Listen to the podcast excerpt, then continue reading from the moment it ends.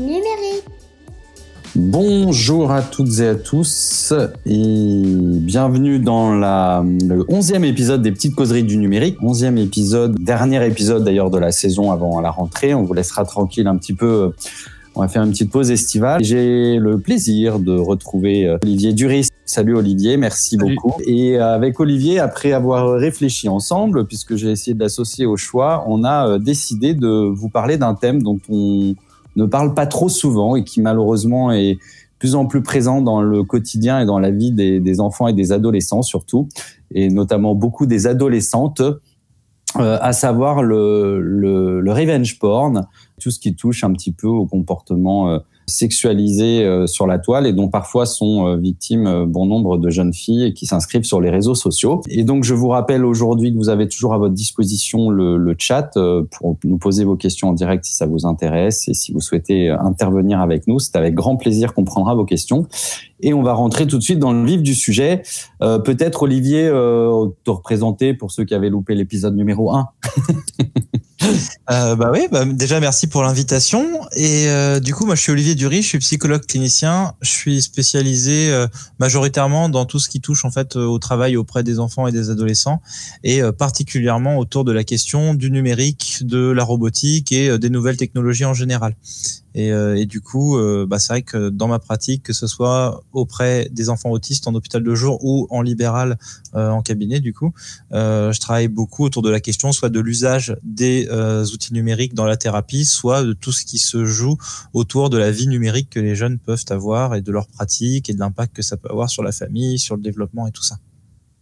Ok, Merci beaucoup. Donc tu reçois aussi beaucoup de beaucoup de parents avec des leurs ados lorsqu'ils ont besoin de, de, venir parler avec toi. Euh, parmi ces notions, euh, bah voilà, on a trois notions la revenge porn, sexting, euh, nudes. Est-ce qu'on peut peut-être, pour euh, celles et ceux qui nous écoutent, essayer de dégrossir ces notions et, et d'apporter peut-être des nuances et des définitions, sans rentrer évidemment dans la celle du Larousse, mais en tout cas d'essayer d'apporter un petit éclairage un peu plus précis. Ouais, bah c'est vrai qu'en plus, ce qui est assez compliqué pour certains, c'est que ça reste des mots euh, anglais, hein, donc euh, des anglicismes euh, auxquels on n'est pas forcément habitué quand on vient pas bah, justement du milieu de l'internet ou autre, alors qu'en fait, ce sont quand même des pratiques bah, qui sont assez ancrées dans la société et même avant qu'Internet existe. Qu'est-ce que c'est qu'un nude, par exemple? C'est le simple fait d'envoyer des photos de soi dénudées, donc voilà, hein, d'où l'anglais nude. Le sexting, c'est euh, le fait d'avoir une conversation par texto ou par en tout cas euh, messagerie instantanée. Euh, à but justement d'une relation sexuelle à distance et le revenge porn en lui-même alors ça c'est vraiment le principe de faire circuler des photos ou des vidéos d'une personne euh, qui s'est fait filmer ou photographier en train euh, soit d'être dans une position euh, sexuelle ou alors en tout cas avec des photos dénudées ou autres, mais sans le consentement de la personne. Ça s'appelle revenge porn, donc porn parce qu'il y a justement ce côté pornographique et revenge parce que euh, ça a été à la base fait vraiment sur dans une optique de revanche. ce qu'on retrouvait souvent par exemple, c'était les hommes largués qui avaient envie de, de se venger parce qu'ils avaient pas supporter la rupture ou autre et qui donc euh, partageaient des photos ou des vidéos dénudées de leurs ex. Euh, après, c'est pas les seuls cas qu'on a, mais en tout cas, c'est vraiment de là que ça a tiré son nom. Et à l'époque, euh, et je crois que malheureusement ça existe toujours, alors sous des formes différentes, mais il faut le dire aussi aux parents, aux éducateurs qui nous écoutent, il y a aussi toujours malheureusement des sites internet, alors qui sont par définition, on y viendra certainement tout à l'heure, euh, illicites, mais en tout cas qui se sont fait la spécialité d'être un petit peu les réceptacles de ces, de ces vidéos et parfois aussi sur certains forums, on retrouve euh, pas mal de, de, ces contenus qui sont euh, euh bah, illicites et on, on, en reparlera tout à l'heure. Donc en gros, dans les deux premiers cas, on a des situations, on peut dire ça ainsi, on a des situations qui peuvent être sur la base d'un consentement. d'un consentement et d'un échange. Le revenge porn euh, en tant que tel, euh, c'est souvent euh, diffusé, euh, même à chaque fois, pour rentrer mm. dans la définition sans le consentement euh, de la personne, même si à l'époque des où les vidéos ont été tournées, c'était fait avec consentement. Le fait de, c'est le fait de diffuser sans le consentement qui qui est vraiment problématique d'un point de vue psychologique, bien sûr. C'est ça. En fait, il faut vraiment prendre en compte ce fait là. Quand on ne devient revenge porn qu'à partir du moment où il y a diffusion sans consentement. Sinon, on est justement dans l'ordre de la vidéo, de la photo, du sexting ou autre. Quoi. Aujourd'hui, alors on, en parlait en préparant l'émission tous les deux. Toi, tu rencontres pas mal d'adolescents mmh. dans le cadre de ta pratique professionnelle et de parents également. Quand on regarde ce qui se passe sur Internet, parce que ce sont des mots euh, qu'on croise souvent euh, dans les médias ou malheureusement aux rubriques faits divers, quelles sont les, personnes et les profils euh, concernés par ces phénomènes? Est-ce qu'il y a, une fois encore, pour, on s'adresse là en ce moment à des parents et des éducateurs, est-ce que pour les rassurer ou les inquiéter, il y a un profil type d'adolescents qui vont être plus enclins que d'autres à avoir ce genre de pratique pour les deux premiers cas et pour le dernier cas, être un peu plus facilement victime en fait, je pense que c'est plutôt euh, important de le faire dans la question du cas par cas, parce que par exemple, euh, la question du sexting et du nude, euh, donc le fait d'envoyer des photos de soi dénudées ou de faire des petites conversations texto un peu sexualisées, c'est quelque chose qui est assez courant aujourd'hui finalement, qu'on retrouve un petit peu partout. C'est juste que bon, les gens ne vont pas s'en vanter, ils vont pas en parler, mais on retrouve ça déjà dans les couples qui vont par exemple avoir une relation à distance pour attiser un peu le désir de l'autre, pour jouer un petit peu sur cette notion de distance ou autre. Des choses qui se faisaient avant Internet, hein, qu'on retrouvait par téléphone ou autre. Euh, en fait, là, ce qui, va plutôt se poser question sur le, revenge porn, tout en sachant que moi, j'ai un, j'ai, un avis qui est forcément biaisé parce que je vais me baser sur mon expérience, donc sur ceux que je reçois. Moi, c'est vrai que je reçois plus particulièrement des adolescentes. Euh, on, sait que ça touche quand même les adultes. Hein. Euh, bah, ce qui est arrivé à Benjamin Griveaux il y a quelques temps montre bien que ça peut toucher tout le monde, même des politiciens. mais c'est vrai que bon, ce que je retrouve moi dans mon expérience, ça touche majoritairement des adolescentes, euh, des adolescentes qui euh, se sont fait avoir, on va dire, euh, dans le sens où elles s'attendaient pas du tout à ce que ces photos ou vidéos soient partagées. et en fait, après, bah, la question, et c'est ça qu'il va falloir travailler au cas par cas, c'est pourquoi ça a été envoyé.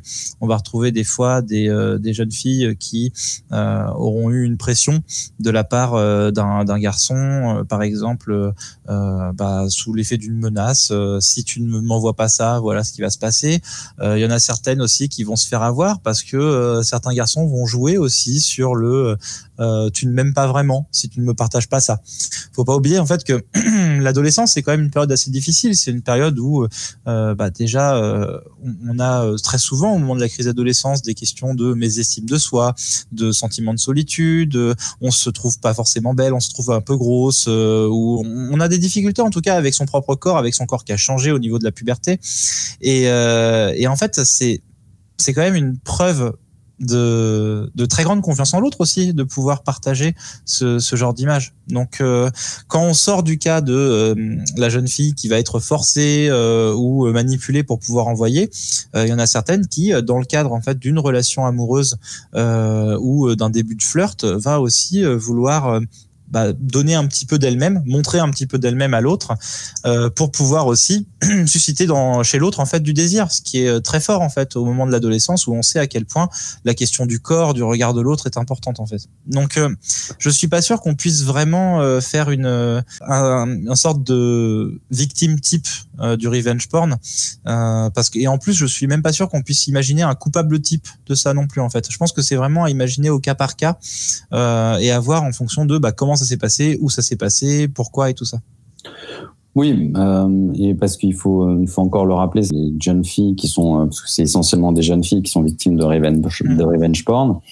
Euh, à l'époque où les vidéos ou les photos ont été prises, étaient souvent dans cette, de ce que tu viens de décrire, un petit peu un, un, en couple souvent et dans une situation de euh, ce que ce que ce qu'ils appellent eux-mêmes souvent les préliminaires 2.0, hein, pouvoir un peu se titiller, que ce soit à distance, etc. Et euh, c'est juste euh, souvent à l'issue d'une séparation, hein, faut le dire, que euh, ce genre de, de fait entre en, entre en ligne de compte.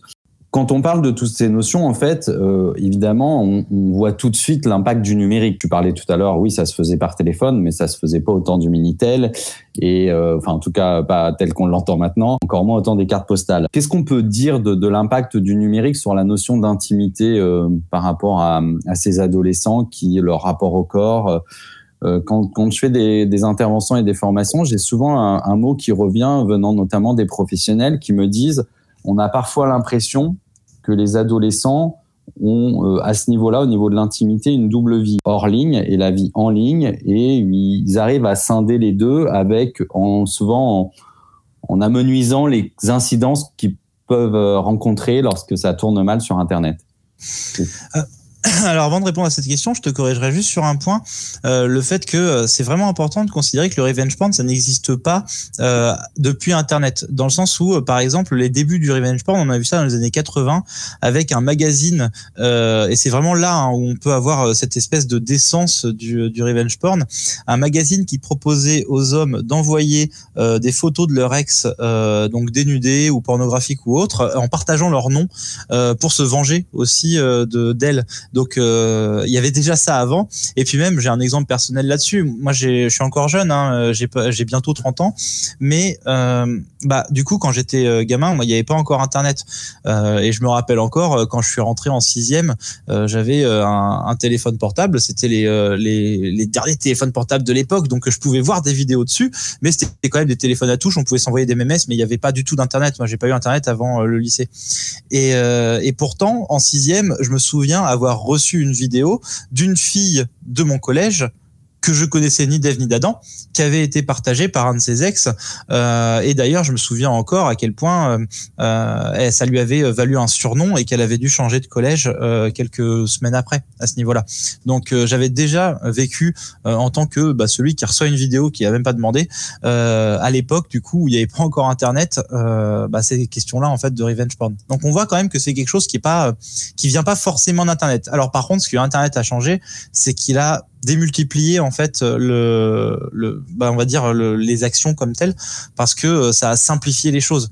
Euh, Aujourd'hui, c'est encore plus simple d'envoyer des photos, euh, de faire du harcèlement en masse. Euh, donc, on en a certains qui vont euh, créer des groupes, par exemple, sur WhatsApp. J'avais eu ça une fois dans un collège, c'était incroyable ça où euh, les, jeunes avaient créé un groupe WhatsApp qui était réservé au revenge porn et euh, c'était un peu le, graal pour plein de garçons. Il fallait rentrer dans ce groupe euh, et, en fait pour rentrer dans ce groupe, il fallait partager une photo aussi d'ailleurs de quelqu'un d'autre.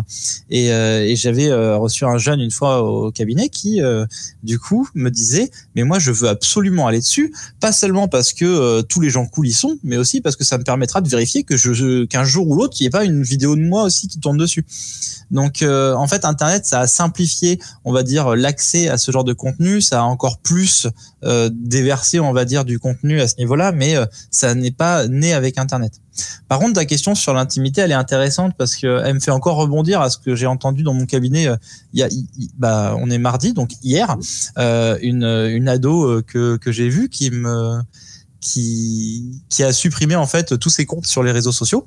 Elle a gardé que WhatsApp et Snapchat, mais par exemple tout ce qui est Instagram et tout ça, elle a supprimé. Je lui ai dit bah non, c'est pas c'est pas courant euh, au lycée de faire ça. Et euh, elle m'a dit bah non, mais euh, j'en j'en avais marre de de jouer un rôle et, et de pas être moi-même et du coup je me sens vachement plus saine moi maintenant d'avoir supprimé tout ça. Et en fait, ce qui est important à comprendre, c'est que sur les réseaux, on, aujourd'hui, mais ça existait déjà avant. On n'est pas forcément euh, uniquement dans euh, ce qu'on va appeler du faux self. Euh, c'est pas qu'on est quelqu'un d'autre que nous-mêmes par rapport à la vraie vie. c'est juste que, en fait, il va, il va y avoir beaucoup de codes qui vont se jouer surtout au niveau de l'adolescence. Ça, c'était un autre ado que j'avais reçu l'an dernier qui euh, qui m'avait passionné parce qu'il me racontait comment est-ce que ça fonctionnait dans son lycée les réseaux sociaux et c'était vraiment le fait d'être au courant de tout ce qui se passe, de pouvoir euh, interagir avec euh, telle ou telle personne et que finalement il y avait beaucoup de on va dire, on, on, jugeait les autres sur avec qui tu discutes, avec qui tu interagis et tout ça. Mais mais c'est pas pour autant que on va pas raconter des fois des choses très personnelles, on va pas partager euh, des choses que euh, on partagerait aussi à côté dans la vraie vie ou autre. C'est un peu le principe, ce que, Serge Tisseron appelle le, désir d'extimité. Ça veut dire le fait aussi de montrer aux autres une part de soi-même qui peut jusqu'alors en fait ne, ne pas encore être consciente, on va dire, pour ensuite pouvoir se la réapproprier à travers le regard de l'autre. C'est c'est vraiment des, choses importantes en fait à, à comprendre ça pour pouvoir euh, bien comprendre comment ça se joue sur les réseaux sociaux. Ça veut dire que ce que je donne à voir, c'est aussi une part de moi-même et peut-être même quelque chose que j'arrive pas encore à, bien comprendre, à bien percevoir moi-même. Et euh, en fait, le retour de l'autre, donc ce qu'il va pouvoir en dire avec son commentaire, avec son like ou autre, va me permettre aussi de, pouvoir me réapproprier ça. C'est euh, le principe de euh, bah, recevoir. Je, mets une photo de profil qui me montre sous un beau jour et je vais recevoir des qu'est-ce que t'es belle, dis donc c'est incroyable, t'ai bien changé ou des choses comme ça. Et ça, ça nous permet aussi de nous renarcissiser, ce qui peut être intéressant. Ce qui va être important, c'est bien de travailler avec le jeune sur le attention attention, tout n'est pas vrai sur les réseaux. Il y a toujours la question de ce que chacun montre, c'est aussi quelque chose qu'on sélectionne, qu'on donne à voir à l'autre. et là, je parle, attention, hein, de je parle vraiment de l'usage, on va dire, normal du réseau social. Ça veut dire qu'on zappe tout ce qui est influenceur. Donc là, il y a d'autres choses à dire là-dessus, hein, sur le rapport à l'intimité, euh, parce que l'influenceur va vraiment sélectionner ce qu'il donne à voir. Il va tout créer de toute pièce, en fait, à ce niveau-là. Mais en tout cas, dans l'usage normal qu'on a, il y a, on a un rapport à l'intimité qui est pas forcément autre. Euh, c'est pas une autre intimité, c'est le rapport qui est autre, en fait. C'est ça qui est euh, important à prendre en compte. Ok, bah merci pour euh, cette explication très claire. N'hésitez pas, hein, je vois que vous êtes euh, un petit peu plus nombreux que tout à l'heure à nous avoir rejoints, à nous poser, euh, à nous poser vos questions sur le chat. Il est là pour ça. Euh, justement, question, question du jour d'une d'une maman de deux ados. Et là, on revient un petit peu en, prise avec l'actu. on en a beaucoup, beaucoup, beaucoup parlé. En même temps, quand on y réfléchit, on est dans une situation un petit peu inverse de celle qu'on décrivait euh, en préambule, c'est-à-dire que là, on est plus face à un homme qui est victime de revenge porn, ce qui reste très très rare, il faut le rappeler quand même. La question qu'elle nous pose, c'est est-ce que le fait euh, d'en parler et que ce soit euh, très présent dans les médias pendant très longtemps, et c'est propre à ce sujet-là, mais comme beaucoup d'autres, hein, il y a aussi les défis sur Internet qu'on avait évoqués avec Marion dans une Marion dans une autre émission. Est-ce que ça n'a pas un côté incitatif? Bah en fait, euh, je trouve pas parce que la façon dont on a parlé de l'affaire Griveaux, c'est quand même justement toutes les euh, tous les impacts que ça a eu et tout ça. Euh, justement, ce qui est intéressant, c'est que elle a pu montrer qu'elle quel danger en fait il pouvait y avoir en fait à partager euh, à, à quelqu'un en fait euh, ces, ces, images, ces vidéos, ces, ces, photos ou autres. Après, ce qui est un peu différent avec l'affaire Griveaux, c'est que euh, c'est pas une des personnes à qui Griveaux a envoyé la photo qu'il a partagée. Donc là, on est sur quand même quelque chose d'autre. on est sur un homme politique, c'est un artiste russe, hein, si ma mémoire est bonne, qui a partagé ça.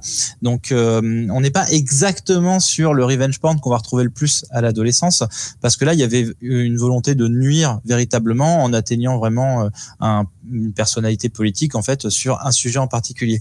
Ce qui a pu, euh, alors après, le fait qu'on en ait parlé autant, euh, ce qui est intéressant par rapport aux ados, au contraire, c'est que ça leur a permis aussi de se rendre compte à quel point bah, ça pouvait euh, être très violent en fait pour quelqu'un de, tomber là-dessus. C'est c'est aussi intéressant, je pense, de, pouvoir en reparler en après coup parce que ça nous permet de montrer aussi aux victimes, bah tu vois, Griveaux, il s'en est quand même sorti. D'accord, il est pas maire de Paris, mais en tout cas, il y a, bah aujourd'hui, il va être capable de faire ci, de faire ça et tout ça.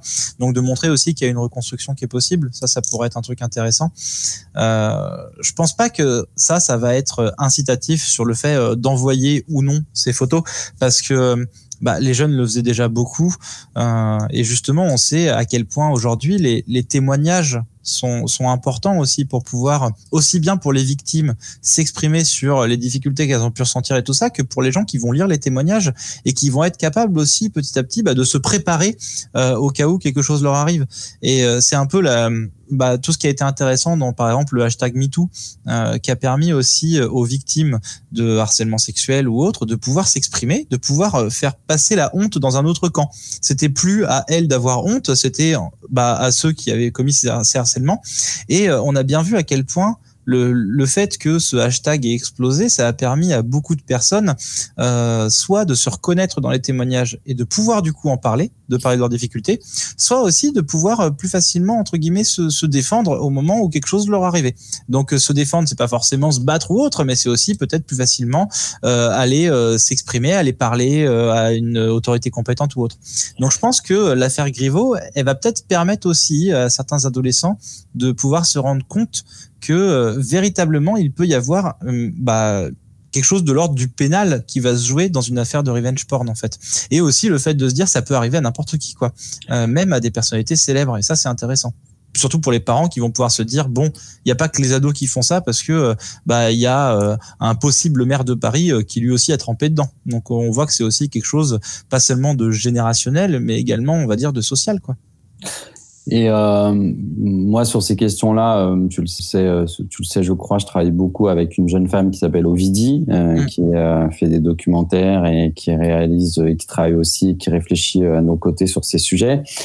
Et Ovidie avait eu une réaction qui était sortie dans Libération, qui était un petit peu, elle était un peu outrée de, de l'affaire Griveaux, non pas en effet que euh, c'est contribué à pouvoir montrer aux ados, en effet, c'est un message positif que tout le monde est concerné et que donc c'est un sujet, c'est un vrai sujet dont il faut parler et s'emparer.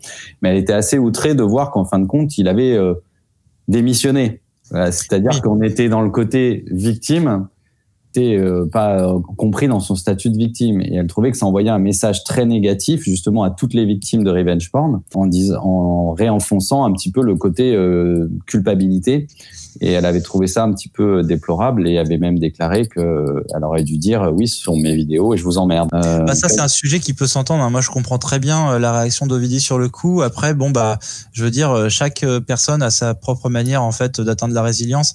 Euh, alors après bon le truc c'est que vu qu'on est sur une personnalité poétique, j'arrive même pas à savoir si c'est euh, comme ça que Griveaux a pu lui-même on va dire se reconstruire ou si on lui a dit que c'était mieux par rapport à sa carrière. C'est ça qui est problématique.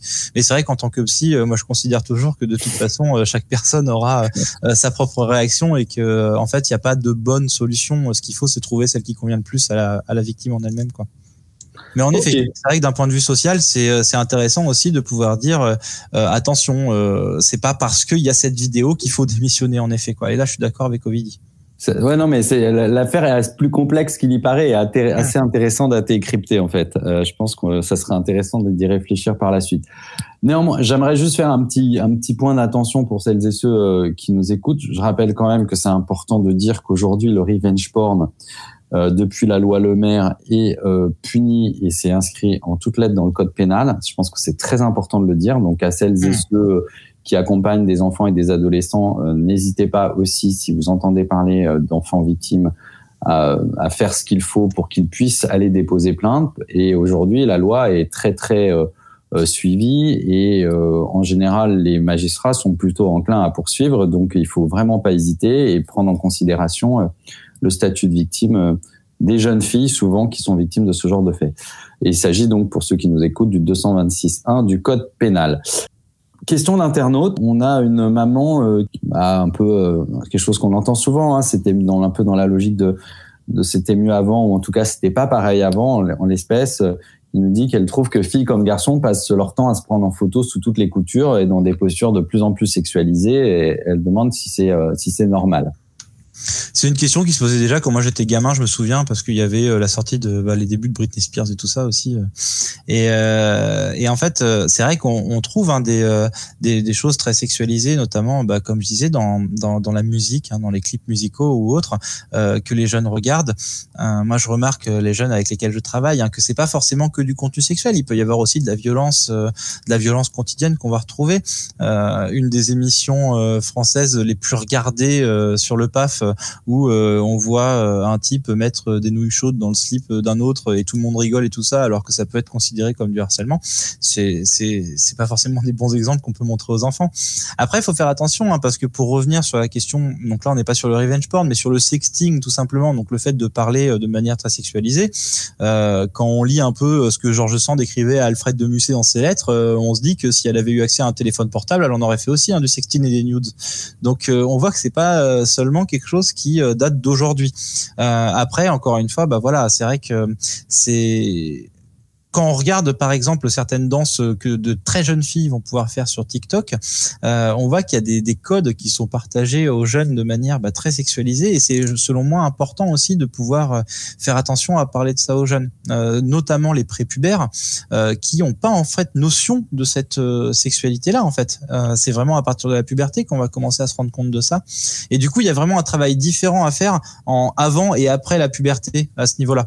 Parce que justement cette question-là de, de, la sexualisation euh, se, se bah, va se travailler en fait euh, aujourd'hui à n'importe quel âge avec la facilité d'accès aux images. Mais alors par contre, attention, de attention, euh, il faut vraiment faire gaffe avec ces fameux discours de c'est pas comme avant, c'était mieux avant, parce qu'on se rend juste pas compte que finalement, bah toute génération disait toujours que c'est pas comme avant. La, première occurrence de la phrase de type c'était mieux avant, je crois qu'on l'a retrouvée sur une tablette de Mésopotamie par exemple. Donc euh, on, voit bien que pourtant à cette époque-là c'était pas forcément mieux hein, qu'aujourd'hui. Euh, donc euh, faut vraiment faire attention à ces choses-là. Mais en effet il y a quand même euh, des, il faut faire attention en fait au contenu que les jeunes consomment et, et ça ça a toujours été un conseil qu'on a donné et qui est tout aussi important aujourd'hui en fait. Vraiment faites gaffe à ce que vos enfants regardent parce que forcément, bah, après, ils peuvent trouver aussi des, points d'identification en fait euh, dans certains comportements ou autres euh, et qui vont euh, refaire sans même forcément se rendre compte de l'impact que ça peut avoir en fait. Ok. On a une question de, Muriel sur le chat qui nous demande s'il il y a des conséquences judiciaires pour les mineurs qui commettent ces actes de revenge porn. Euh, c'est une bonne question. Euh, Aujourd'hui, les chiffres là-dessus sont pas simples à obtenir. Euh, mais je pense qu'on est surtout, enfin, je, je, me permets de donner ma réponse puis je te laisserai -hmm. compléter. Euh, je pense qu'on est aussi surtout sur une difficulté, me semble-t-il, des adultes euh, à déceler ce genre de situation ou quand ils les décèlent, à appuyer sur la case euh, justement, on va euh, jusqu'à déposer plainte. Et ça, c'est un vrai souci. Si au moins l'affaire Griveaux pouvait permettre ça, ça serait déjà une grosse victoire. Pouvoir passer à l'étape d'après et de montrer, euh, quand il y aura le, le, procès lié à cette affaire Griveaux, euh, de montrer que oui, on peut aller jusqu'au bout d'une procédure judiciaire et que oui, il y a des victimes dans ce genre d'affaires. Mais il me semble qu'aujourd'hui, ça reste assez compliqué et que souvent, euh, parents comme éducateurs n'osent pas toujours aller jusqu'au bout de la démarche parce que c'est déjà assez difficile euh, de constater, euh, de constater les faits.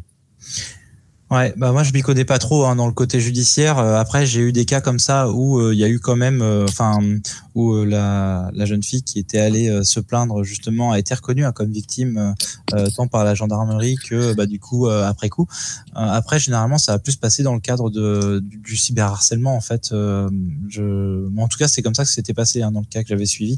Donc, on n'était pas sur du revenge porn pur. C'était vraiment passé dans l'ordre du, du cyberharcèlement. Mais en effet, je suis d'accord sur le fait que faut espérer que euh, l'affaire euh, Benjamin Griveaux, avec toute cette médiatisation qu'il a pu avoir autour, pourra donner un message d'espoir aux victimes en fait, et, et, et faire en sorte qu'on puisse vraiment se déplacer pour parler de ce genre de difficultés, notamment, et je pense qu'on en parlera tout à l'heure, hein, mais vraiment casser un peu le, le jugement de la victime qu'il y a aujourd'hui, parce que c'est très dur d'être victime de revenge porn aujourd'hui quand on voit qu'on est très peu soutenu par bah, par les autres en fait dans ce genre de situation. Surtout qu'une fois encore, ça concerne beaucoup de filles et que dans ce genre de dans ce genre de posture ou de situation, c'est souvent la fille qui passe classiquement pour entre guillemets une salope. Euh, faut dire les choses. Donc euh, donc voilà. Un, un, une papa, une question pardon d'un papa de 40 ans qui d'une ado de 16 ans qui nous demande si les filles sont plus en danger que les garçons par rapport à tout ça sur les réseaux. On a déjà donné des petits éléments de réponse, mais peut-être qu'on peut apporter euh, des précisions. Bah, je pense que ça concerne tout le monde. Mais euh, après, c'est vrai que d'un point de vue euh, statistique, je pense qu'on trouve plus de filles que de garçons à ce niveau-là. Mais euh, ça peut concerner tout le monde. Donc, et je pense pas que ça soit moins grave pour un garçon que sa vidéo tourne que pour une fille. ça, ça peut être tout autant destructeur. Mais par contre, voilà, faut pas non plus nier les choses. Une fille a plus de risques de voir ses vidéos partagées si elle euh, enfin ces vidéos ou ces photos si elle les envoie à quelqu'un, euh, tout en sachant que c'est pas forcément des ex, euh, des, des, garçons hein, qui partagent ça. Moi, j'avais eu le cas d'une fois d'une jeune fille euh, où euh, c'était une autre fille par jalousie qui avait envoyé sa vidéo à tout le collège, par exemple. Donc voilà, faut faire aussi attention à ce genre de choses. Mais c'est vrai qu'en tout cas, statistiquement parlant, ça touche quand même vachement plus les filles. Ouais. Autre question de Manon, maman d'une ado de 16 ans, qui nous dit qu'elle a peur euh, pour sa fille sur les réseaux sociaux, euh, peur qu'elle se mette en danger et peur surtout du comportement des garçons. Elle ne sait pas comment faire pour en parler avec elle. Euh, qu'est-ce qu'on peut donner comme conseil à cette, à cette maman? Bah ça c'est une peur euh, qui, a, qui, a, qui, a, toujours euh, existé hein, finalement. Euh, enfin, je me souviens que avant, même quand il n'y avait pas les réseaux, on avait peur de laisser notre enfant traîner tout seul dehors et tout ça. Alors, ça nous inquiétait toujours un petit peu. ce qui, ce qui est vraiment important, c'est de comprendre que il faut pas tomber dans l'extrême de tout surveiller. Euh, j'avais eu une fois une maman euh, qui m'avait raconté que elle elle allait en douce sur l'ordinateur de son fils quand il était pas quand il était au collège quoi pour aller regarder tous ses messages, tous les sites qu'il visitait et tout ça. Donc ultra intrusif quoi. Et, je lui avais dit mais justement enfin vous avez pas peur qu'ils l'apprennent et qu'ils vivent ça comme très intrusif? Et elle m'avait dit mais monsieur si vous saviez ce que je trouve comme dossier sur son ordinateur et moi je lui ai répondu mais madame si mes parents savaient ce que je faisais derrière l'église à son âge, euh, ils auraient été tout autant choqués que vous. Et, euh, et en fait, c'est important aussi de se rendre compte qu'il faut pas tomber dans les extrêmes, de suivre par GPS, de tout regarder et tout ça. Mais il faut pas non plus, euh, bah, ne pas du tout s'y intéresser et laisser le jeune tout seul à ce niveau-là. Ce qui va être important, c'est de, de faire en sorte que le jeune sache qu'on est là pour euh, entendre ce qu'il a à nous dire, qu'on est là pour l'écouter, pas pour le juger. Donc ça veut dire que vraiment, si euh, il a des difficultés, il peut venir nous en parler. Il va pas se faire gronder ou punir ou autre. Et ça, c'est extrêmement important à dire parce que ce que je disais avant que l'émission commence, j'ai eu une fois le cas d'une jeune fille qui s'est fait, euh, bah, qui a eu une, une histoire de, de revenge porn qui, qui l'a vraiment beaucoup euh, détruite. Et, euh, et, en fait, les parents avaient décidé de l'interdire de téléphone, d'ordinateur, d'internet euh, et de la changer d'école, comme pour la punir en fait. Et, et, ce qui était horrible pour elle. Et bah après, il y a c'est impossible pour la jeune fille d'aller reparler à ses parents. et, et, des fois, il y a des jeunes, du coup, qui vont avoir des très grosses difficultés à s'adresser à un adulte et particulièrement à leurs parents lorsqu'ils ont euh, bah justement lorsqu'ils sont tombés sur des images choquantes, c'est ce qu'on va retrouver avec la pornographie surtout, euh, ou lorsqu'ils ont euh, des, des emmerdes sur Internet, parce que ils ont peur de se faire gronder, de se faire punir. Donc c'est vraiment important de laisser toujours l'espace de dialogue, de s'y intéresser, de poser des questions, de pas être dans ce qu'on retrouve chez beaucoup de parents en fait et qui est très très dur pour les jeunes, c'est soit le mépris, donc ouais en même temps c'est assez ridicule ce que tu regardes, oh là là j'ai rien compris, donc ce côté un peu dédaigneux, ou le, le je m'en foutisme on va dire, donc l'indifférence, c'est ouais bah de toute façon ça ça m'intéresse pas. Et, et ça en fait ça va pas aider à mettre en place le dialogue. Donc, euh, par exemple, profiter des moments où on est, par exemple, je sais pas, moi, en repas à table, euh, pour discuter un peu. Bah tiens, mais qu'est-ce que tu fais sur les réseaux euh, Est-ce que tu as trouvé des trucs sympas Et comme ça, en fait, le jeune pourrait même nous amener, nous montrer, bah tiens, regarde, j'ai trouvé un groupe qui est super rigolo où on se partage des images et tout. Et puis nous, on s'y intéresse, on regarde un peu et tout ça. Et c'est dans ce genre de moment, en fait, que on pourra le plus facilement, en fait, laisser un espace de discussion pour que le jeune puisse venir nous parler s'il a un souci. Et euh, très intéressant ce que tu disais sur euh, la géologue, puisqu'avec l'étude qu'on a sortie nous en février euh, avec Médiamétrie et l'UNAF, on était quand même à 24% des parents dans ce pays qui installent un logiciel espion, pas un contrôle parental, un logiciel espion sur le téléphone de leur enfant. Et ça fait quand même beaucoup. Tu sais que pour le, le, petit exemple que je donne souvent en conférence à ce sujet-là, parce que moi ça me fait toujours mourir de rire, parce qu'il y a beaucoup de parents qui trouvent ça normal en fait. Ouais, bien sûr. Parce qu'ils disent c'est dangereux et tout ça. Alors je leur dis, moi le premier, euh, la première personne que j'ai vu installer, euh, bah justement une, une, géologue sur le téléphone de leur gamin, c'était un père, et, euh, et justement je me suis étonné de ça, et, et je lui dis, ben mais du coup, enfin est-ce que c'est vraiment utile pour vous? Est-ce que ça serait pas mieux de lui laisser un peu cet espace-là?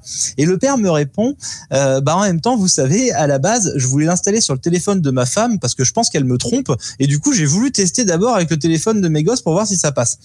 Et en fait, quand je raconte cette histoire à chaque fois en conférence, les gens ça les fait rire ou ça les choque, mais pourtant, moi, je vois pas la différence en fait entre suivre ses enfants et suivre sa femme parce qu'on pense qu'elle nous trompe. En fait, euh, c'est toujours en fait quelque chose de très problématique, je trouve, dans les deux cas finalement. Oui, surtout quand c'est installé dans le dos et sans avertir. Euh, quand c'est mmh. consenti à la rigueur, pourquoi pas Ça peut être une relation certes étrange, mais chaque, à partir du moment où il y a du consentement, remarque très intéressante. On verra bien ce que vont donner les débats parlementaires, mais dans le cadre de du projet de loi sur les violences conjugales, euh, les députés en charge du dossier, euh, Bérangère Couillard et, et Guillaume Gouviéchat avaient introduit justement la volonté de faire disparaître et d'interdire ces logiciels parce que dans beaucoup de cas de violences conjugales, on retrouvait l'installation de ces, logiciels qui étaient donc détournés de leur de leur utilisation. Une question d'un papa pour terminer sur les questions euh, d'auditeurs, euh, d'une papa d'une jeune fille de 17 ans qui nous demande quel est l'impact psychologique sur les victimes de revenge porn ou de nudes qui dérapent. Que doit-on faire si ça se produit? Bah, l'impact psychologique, euh, donc encore une fois, hein, c'est à voir au cas par cas parce que chacun va pas réagir de la même manière, mais c'est un impact très fort, hein, bien sûr. Ça peut avoir un, un effet traumatisant euh, énorme. Euh, c'est à peu près le même impact que ce qu'on va retrouver avec aussi le, le cyberharcèlement en général, sauf que là, en plus, il y a la question de l'image de soi, du corps et tout ça, et donc de l'intimité qui a été proposée. Donc, c'est, ça peut vraiment être destructeur, avoir un impact bah, à la fois sur l'estime de soi, sur le côté social, sur euh, bah, les côtés dépressifs et tout ça. Donc euh, c'est c'est pas un petit impact à ce niveau-là. Et, euh, et en fait le problème c'est qu'il faut pas oublier un truc, c'est que sur Internet rien ne disparaît. Hein. Donc euh, y on peut pas supprimer quelque chose d'Internet. Il y a que le temps qui fera effacer les choses.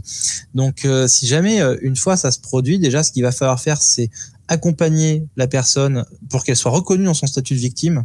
Donc déjà auprès de ses pères et de ses parents et tout ça, ça c'est extrêmement important. Donc qu'elle ne soit pas considérée comme coupable et qu'elle soit soutenue comme véritable victime. Qui est aussi bah, des démarches pour pouvoir bah, justement punir les coupables, parce que c'est très important aussi d'avoir une reconnaissance de la part euh, d'une institution étatique et officielle, justement du fait que euh, bah, il y a euh, quelque chose qui n'aurait pas dû être fait et qu'il y a un coupable et une victime. Et après, vraiment faire en sorte de pouvoir accompagner la victime le, le, mieux possible. Et donc là, vraiment, je pense aller voir un professionnel type psychologue ou psychiatre pour pouvoir travailler à la fois sur bah, justement le, le le, rapport qu'on peut avoir à l'image de soi, aux autres et tout ça. Et, euh, ce qui va être important aussi, euh, c'est pas seulement agir après coup, parce que ça, bon, c'est, on va dire, c'est, c'est essentiel de le faire, mais ce qui est encore plus essentiel, c'est d'agir en amont, en fait, et de pouvoir faire en sorte bah, qu'il n'y ait plus ce genre de cas. Donc bien évidemment, il y en aura toujours, mais plus on intervient dans les écoles, plus on fait de la prévention, plus on explique les choses en fait aux jeunes, euh, pas seulement sur le qu'est-ce que vous risquez si vous le faites. Ça, c'est le discours que vont beaucoup avoir les, les, policiers quand ils interviennent dans les collèges et les écoles, mais ça, ça touche pas beaucoup euh, les jeunes. C'est pas ce qui les comprennent le plus. Ce qu'il va falloir plutôt, c'est travailler aussi sur les capacités empathiques, montrer à quel point en fait euh, l'autre peut être détruit, l'autre peut souffrir et tout ça, et vraiment faire en sorte de de, de pouvoir limiter le plus surtout les, comportements passifs qui participent à, ce revenge porn. Parce que y a, dans le revenge porn, il n'y a pas seulement la victime et le coupable, il y a toutes les autres personnes qui vont regarder soit sans commenter, soit en mettant un petit commentaire ou autre, mais qui vont du coup participer aussi à ce partage. Donc c'est très important aussi de comprendre que si on reçoit une image, une photo, une vidéo de revenge porn, n'importe, bah, le mieux c'est de ne pas la regarder et de la supprimer tout de suite, de ne pas participer en fait à ce partage énorme qui peut encore plus détruire une vie.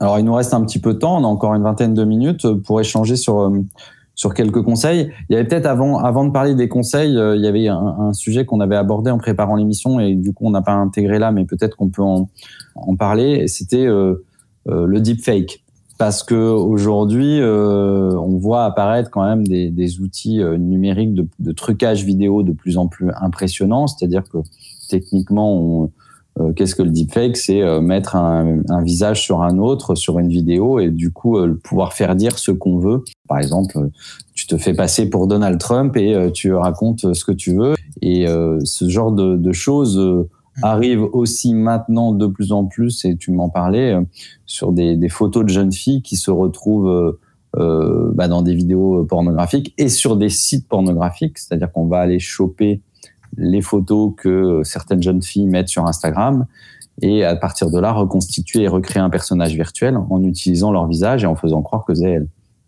J'ai eu un cas une fois comme ça, donc c'était pas avec un deepfake en vidéo, c'était avec une photo euh, photoshopée du coup, mais euh, d'une jeune fille qui s'était retrouvée sur un corps euh, euh dans une posture pornographique en fait et partagée à toute l'école, alors que du coup elle avait jamais rien fait. Et c'était en plus une jeune fille très timide, tout ça, ça avait été vraiment fait pour dans le cas d'une moquerie. Mais c'est vrai qu'aujourd'hui quand on voit à quel point les logiciels pour faire ça en vidéo sont faciles d'accès et, surtout en fait pas seulement faciles d'accès, mais aussi très simples d'utilisation. On peut faire des choses euh, incroyables maintenant avec ça. Et euh, il y a même des vidéos très marrantes qui tournent sur YouTube qu'on peut regarder avec les deepfakes. Ça, des, gens qui se sont amusés à mettre la tête de Nicolas Cage sur n'importe quel acteur de film euh, ou des choses comme ça. Donc on est vraiment sur des techniques qui sont de plus en plus avancées. Euh, on a remarqué ça aussi il y a pas longtemps avec le fameux phénomène de l'application qui euh, vieillissait les traits du visage ou qui rajeunissait. Ça avait explosé sur Internet pendant à peu près deux semaines. Ça avait été très éphémère, mais ça c'est vraiment cette technologie-là en fait.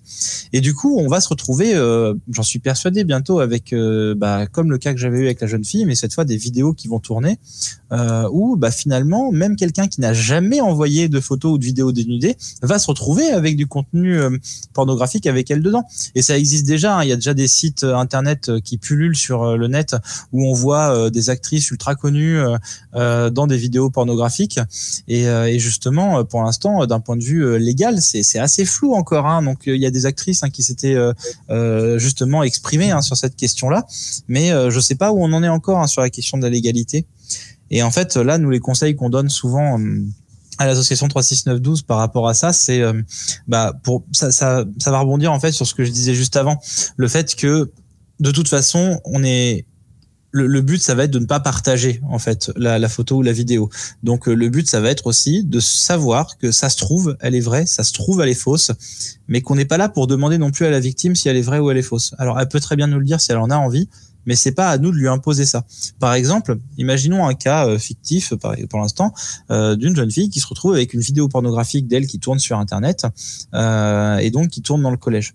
Bah, le proviseur peut la recevoir et dire écoute voilà voilà ce qui tourne en ce moment au, au, collège et je ne sais pas si c'est vrai, je ne sais pas si c'est faux.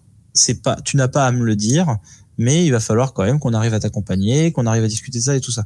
Et ça, c'est vraiment important aussi, parce que c'est c'est à la victime de décider en fait si euh, oui ou non elle dit que c'est faux. En fait, euh, on n'a pas à lui imposer ça non plus, parce que euh, imaginons que c'est vrai, ça, risque euh, d'être encore pire pour elle de se dire oh bah mince j'aurais pu dire que c'était faux j'aurais pu mentir ou autre. Enfin plein de choses comme ça. Et euh, on n'a pas de toute façon à remettre en doute euh, sa question parce que finalement l'impact traumatique il sera là quand même même si la vidéo elle est fausse. Ça sera pas le même. Donc il y aura d'autres choses à travailler pour le professionnel de santé qui va recevoir la personne après. C'est vrai que le psychologue ne travaillera pas de la même manière si c'est pas la vraie vidéo enfin si c'est pas la, son vrai corps ou si c'est son vrai corps. Mais en tout cas ça restera toujours une victime de cyberharcèlement une victime de revenge porn et elle devra toujours être considérée comme victime de base en fait que la vidéo soit vraie ou fausse quoi. Et ça c'est vraiment très important à prendre en compte parce que euh, du coup euh, si on n'a même plus besoin d'avoir accès à une véritable photo ou vidéo d'une jeune fille dénudée pour faire ça, bah on imagine jusqu'où ça peut aller à partir du moment où on se retrouve avec un petit pervers dans l'école euh, ou un petit jeune paumé aussi qui qui fait ça pour se venger, pour se moquer ou aussi parce que il peut ne pas se rendre compte. Il y a déjà eu des cas comme ça où le, le jeune qui causait euh, le revenge porn, qui envoyait la vidéo, ne pensait pas qu'elle exploserait autant, qu'il a envoyé à euh, deux trois personnes, des proches à lui, euh, et en fait c'est un des proches qui a partagé encore plus gros ou des choses comme ça. Et c'est dur aussi pour les coupables parce que euh, en fait justement comme je disais tout à l'heure, vu que sur internet rien ne s'efface, bah ça devient très dur de travailler justement la culpabilité parce qu'on a beau aller dire à l'autre bah je suis désolé, je m'excuse et être sincère, la vidéo continuera quand même de tourner quoi. Donc ça aussi c'est des choses à travailler et c'est très important de pas seulement euh, passer euh, je parlais tout à l'heure de la question de la punition, de la justice et tout ça, mais euh, aussi de permettre un accompagnement à la personne qui a mis en place le revenge porn, je pense que c'est très important aussi, un accompagnement thérapeutique du coup. D'autant plus que hum, la loi a été modifiée dans un sens assez intéressant. C'est parce que le texte dit bien, euh, euh je l'ai sous les yeux là, que le revenge porn est puni sur euh, par le, le, fait de, de, de, porter à la connaissance du public ou d'un tiers tout enregistrement ou tout document portant sur des paroles, même des paroles ou des images présentant un caractère sexuel obtenu avec le consentement express ou présumé de la mmh. personne ou par elle-même à l'aide d'un des actes prévus à l'article précédent. Donc, c'est important de rappeler que voilà, il peut y avoir un consentement à un moment, mais que le consentement il peut aussi être évolutif, surtout quand ça a une, connotation, euh, un caractère sexuel, et qu'il faut respecter ça, être hyper vigilant quand on est aussi euh, éducateur, euh, parce que je pense que la place des la place des parents n'est pas simple, mais la place des professionnels l'est encore moins sur ces sujets qui touchent à la sexualité des ados. Euh, c'est quand même compliqué parce que là, en plus, vient se rajouter le regard des parents, ce qui n'est pas très euh, toujours euh, facile à aborder comme sujet en tant qu'éducateur ou qu'accompagnant. Il, nous reste encore un petit peu de temps. Normalement, c'est le moment d'aborder en fin d'émission les, les, les, trucs à faire et à ne pas faire. Est-ce que tu vois justement quand on s'adresse à des parents ou à, ou à des éducateurs des choses à surtout éviter de faire quand il s'agit de, si on veut préparer euh, son enfant au fait que bah, peut-être un jour il ou elle sera en situation d'échanger par exemple des nudes, donc là dans une logique consentie. Comment faire pour le bien les mots à tenir?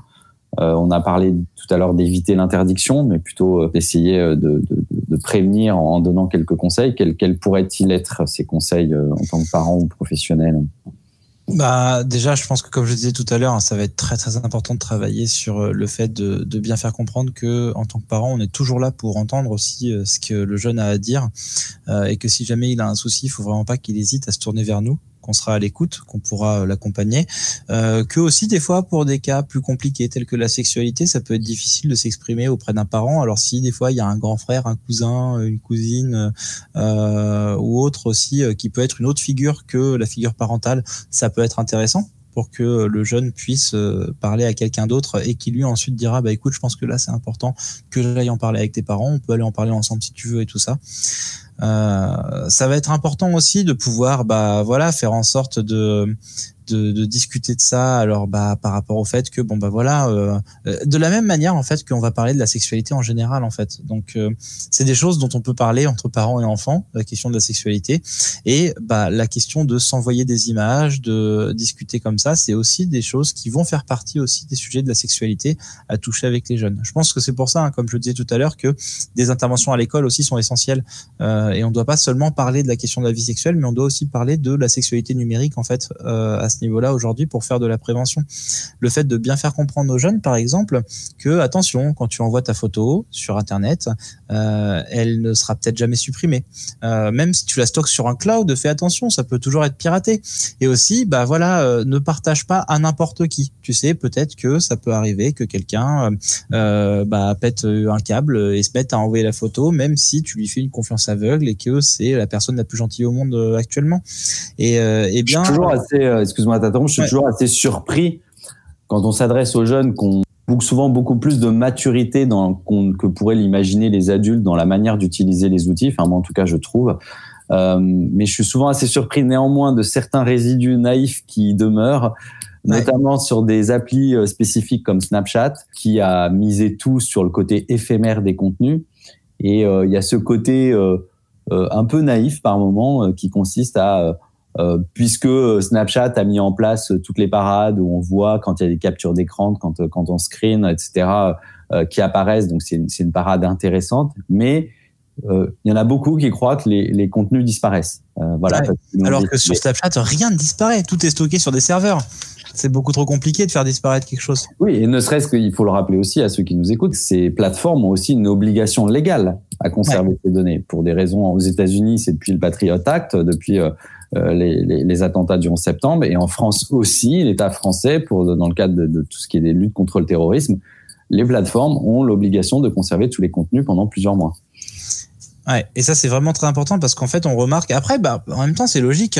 Enfin c'est pas quelque chose d'inné l'utilisation d'internet et euh, si on ne leur dit jamais attention parce que tout ce qui est sur internet peut y rester éternellement, bah ils peuvent pas l'apprendre d'eux-mêmes. Et euh, comme tu le dis très bien, euh, il y a plein de plateformes comme Snapchat qui vont jouer sur ce côté éphémère et je vois plein de jeunes qui adorent aller sur Snapchat parce que du coup oui, ça disparaît. Ça ça n'est là que l'ombre d'un moment et donc ça joue aussi beaucoup sur la question du fantasme bien évidemment parce que euh, bah oui, je t'ai envoyé une photo de moi dénudée, mais elle est apparue que quelques secondes et puis tu la reverras plus. Et alors que non, en fait, oui, il faut faire très attention à ça. Et, euh, en fait, ça, ça fait partie des, choses qui euh, me semblent essentielles à expliquer aux pré-ados, quand on parle d'Internet. C'est le fameux bah, les fameuses trois règles hein, dont parle Serge Tisseron dans la saison de Rossi 912, c'est euh, tout ce qui est sur Internet euh, peut tomber dans le domaine public, donc c'est pas forcément privé, attention, euh, et ça peut être vu par tous. Donc là, ce qui va conduire justement à la question du harcèlement, du, du revenge porn. Tout ce qui est sur Internet peut y rester éternellement. Donc là, c'est vraiment la question de, bah oui, on ne pourra peut-être jamais effacer ce qu'il y a, il y a peut-être que le temps qui passera par-dessus. Et la troisième règle, c'est on ne sait jamais si ce qu'on voit, c'est vrai ou faux. Et donc ça, ça revient un peu sur la question du, du deepfake dont on parlait tout à l'heure. Et ça, c'est vraiment important de comprendre que on est là-dessus sur de la prévention qu'il faut faire aux jeunes, pas seulement sur la question du revenge porn, ça touche aussi à la question des fake news, de la manipulation politique, de la violence des images, des contenus non adaptés, euh, du harcèlement en général, enfin de tout ce qui touche en fait au danger d'internet en général. Et euh, certes, les, en fait, on voit quand même que les jeunes ont aussi une très bonne capacité de d'automodération, on va dire, dans les groupes dans lesquels ils font partie ou des choses comme ça. Aujourd'hui, il y a des youtubeurs euh, qui s'adressent aux jeunes, qui ont des discours très intéressants euh, sur euh, certaines préventions, notamment liées, bah voilà, au harcèlement ou aux plateformes ou autres. et donc ça, ça peut être intéressant aussi de de leur faire découvrir en fait ces chaînes YouTube là, qui bah, qui connaissent un peu les codes, qui parlent aussi aux jeunes et qui peuvent du coup les les questionner euh, ou être discutés ensemble et tout ça. Je pense par exemple bah voilà au roi des rats qui fait beaucoup de, de vidéos sur euh, la question euh, de la prévention liée à certaines plateformes sur internet ou certaines applications et tout ça et qui a fait une vidéo sur revenge porn.